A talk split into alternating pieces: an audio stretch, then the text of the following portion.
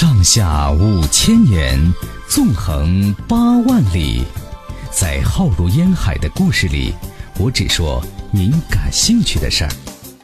晚星画传奇。好了，欢迎继续收听《晚星画传奇》。今天讲的是《三国演义》十大谋士排行榜。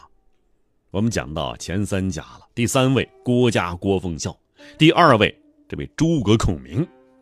那么下面说一说呀，诸葛亮的羽毛扇。诸葛亮摇羽毛大扇可以说是无人不晓啊，但是这羽扇从何得来的呢？这个就鲜为人知了。诸葛亮啊，于汉灵帝光和四年出生于琅琊郡阳都县一个官吏之家。后来呀，诸葛亮随叔叔。逃到襄阳，结草庐而居，躬耕苦读。诸葛亮啊，偶然听说黄家湾有一位才女黄月英，就想啊，求见结交。不料，被黄月英的父亲黄承彦挡在门外。诸葛亮啊，被黄承彦考来考去，显示出学识才华，但是啊，这黄承彦爆料说自己女儿特别丑。诸葛亮啊，若娶一个漂亮媳妇的话，就另请高就吧。但诸葛亮啊，下定决心，并且用毅力、智慧，并巧借朋友之事，终于战胜了皇家妇女设的一道道难关，最终赢得美人心。其实呢，这位黄姑娘啊，不但是知识广博，而且根本不丑。诸葛亮发明木牛流马。相传就是从黄月英传授的技巧中发明出来的。另外，荆州一带有很多特产，相传有一部分呢也是由黄月英所制造发明的。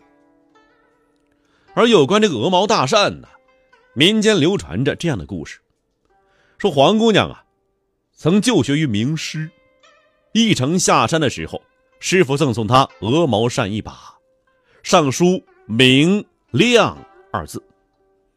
这二字中呢，还密密麻麻的藏着攻城略地、治国安邦的计策，并嘱咐他呀：“姓名中有‘明亮’二字者，即是你的如意郎君呢。”后来黄承彦的乘龙快婿啊，就是言笑待时，未出笼中便知三分天下的名字中有名有亮的诸葛亮。结婚的时候啊。黄月英便将鹅毛大扇作为礼物赠送给诸葛亮。黄月英就问诸葛亮啊，说：“诸葛先生，可知送你羽扇的用意吗？”诸葛亮说：“呀，这是礼轻情意重吧。”黄姑娘说：“呀，可知还有其二否？”诸葛亮百思不得其解。黄姑娘便说：“呀。”诸葛先生，你刚才跟家父畅谈天下大事，我发现呢，你讲到曹操、孙权之时啊，你是眉头紧锁，忧于心中。我送你这把大扇，是用来你呀来遮面的，挡住你的脸。你看，聪明的黄姑娘知道，大丈夫做事要沉得住气，不能被情绪所波动。更不能让人家发现，这样呢，你成不了大事。诸葛亮娶了黄姑娘之后，孔明啊，对鹅毛大扇那爱如掌上明珠啊，形影不离。无论是六出祁山，还是草船借箭，什么空城计等等生死存亡之际，他总是轻摇羽扇，波澜不惊，胸有成竹，胜算在握。他这样做呀。不仅表达了他们夫妻间的真挚不渝的爱情，更主要的是啊，熟练并运用这大扇上的谋略。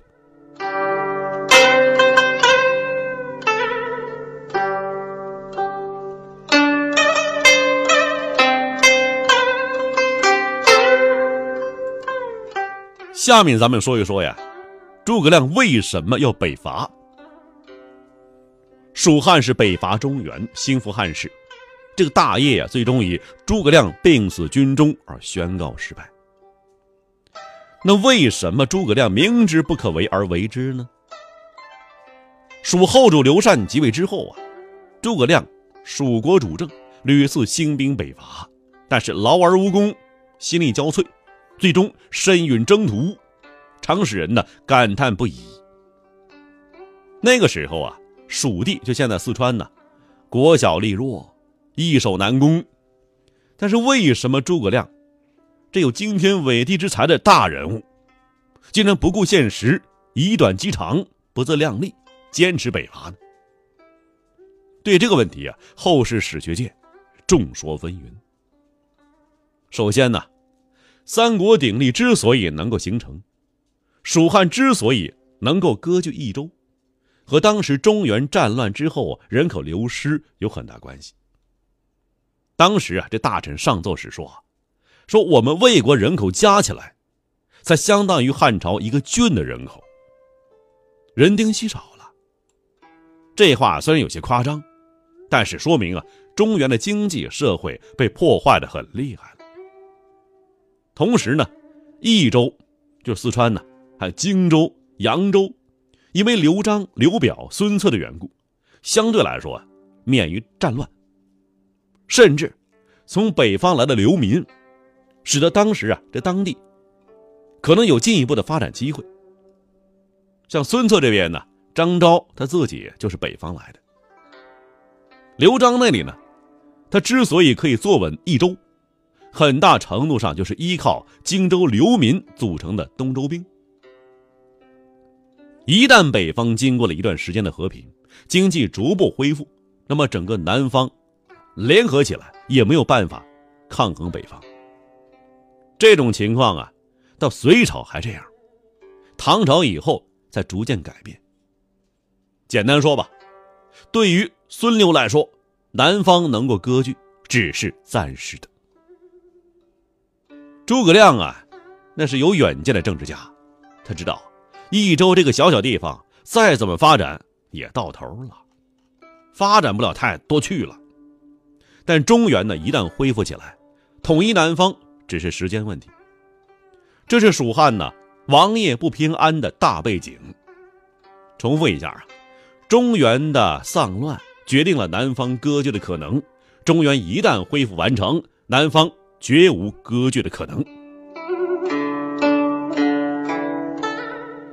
除此以外，历代人呢都认为，说诸葛亮北伐的另外一个考量。就是争取引起中原新的动乱了，阻挠或者拖延北方经济恢复的过程。应该说呀，这是对的，这是诸葛亮北伐的一个主要原因。隆中对说啊，说天下有变再出去打，天下没有发生大变化怎么办呢？只能是创造变化。但是更加重要的一点呢，为什么诸葛亮带着四川小小一个地方的人出去打？就有可能造成中原动乱呢。诸葛亮的宝到底压在什么地方呢？这和曹魏的兵制有关系。曹魏时期呀，因为人口大量流失，士兵很容易逃走，于是就出了一个很发指的一个制度：当兵的人呢是世世代代当兵，做二等公民。平时啊要种地，打仗的时候发配边疆，老婆孩子做人质，万一死了。老婆马上嫁人，快点跟其他士兵生小孩比如说吧，说刘备进攻汉中的时候，那时候曹操就要从很远地方发兵，那你当兵的就不高兴了呀，就去事端了。简单说吧，曹魏的兵制使得曹魏在特殊时期有可靠兵源，但是也决定了发兵的成本要远远高于蜀汉。虽然蜀道很艰难，但是曹魏。从全国集中兵家到关中去打仗，那更是牵一发而动全身了。最后一点呢，值得注意，刘备大致呢是以北方的五人集团和以这个诸葛亮为代表的荆州集团进益州的，和当地人呢，乃至先到益州的流民相互依存，但是也有很多矛盾。一开始啊，关羽丢了荆州。刘备啊，想夺回荆州。那时候，刘备的思路是以诸葛亮为代表的荆州集团的统治，去治辖益州；以李严为代表的益州集团来治辖荆州。那么这样呢，以荆州的政治经济为利益，满足益州集团，也以益州之众交给荆州集团。但是刘备呀，没能夺回荆州，这产生了很大问题呀。总结一下吧，诸葛亮北伐，主要是为了迫使魏国在离开边境很远的地方啊征兵，消耗国力，引起动乱。一旦出现机会进入关中，逐鹿中原，如果没有机会的话呀，保存兵力，巩固对蜀汉的控制。所以呀，诸葛亮北伐，大体以稳妥为主，能够啊赚魏国一支军一员将。就很好了。从这点来看呢，诸葛亮做的已经够好了。只因呢，天命难违，将星陨落五丈原。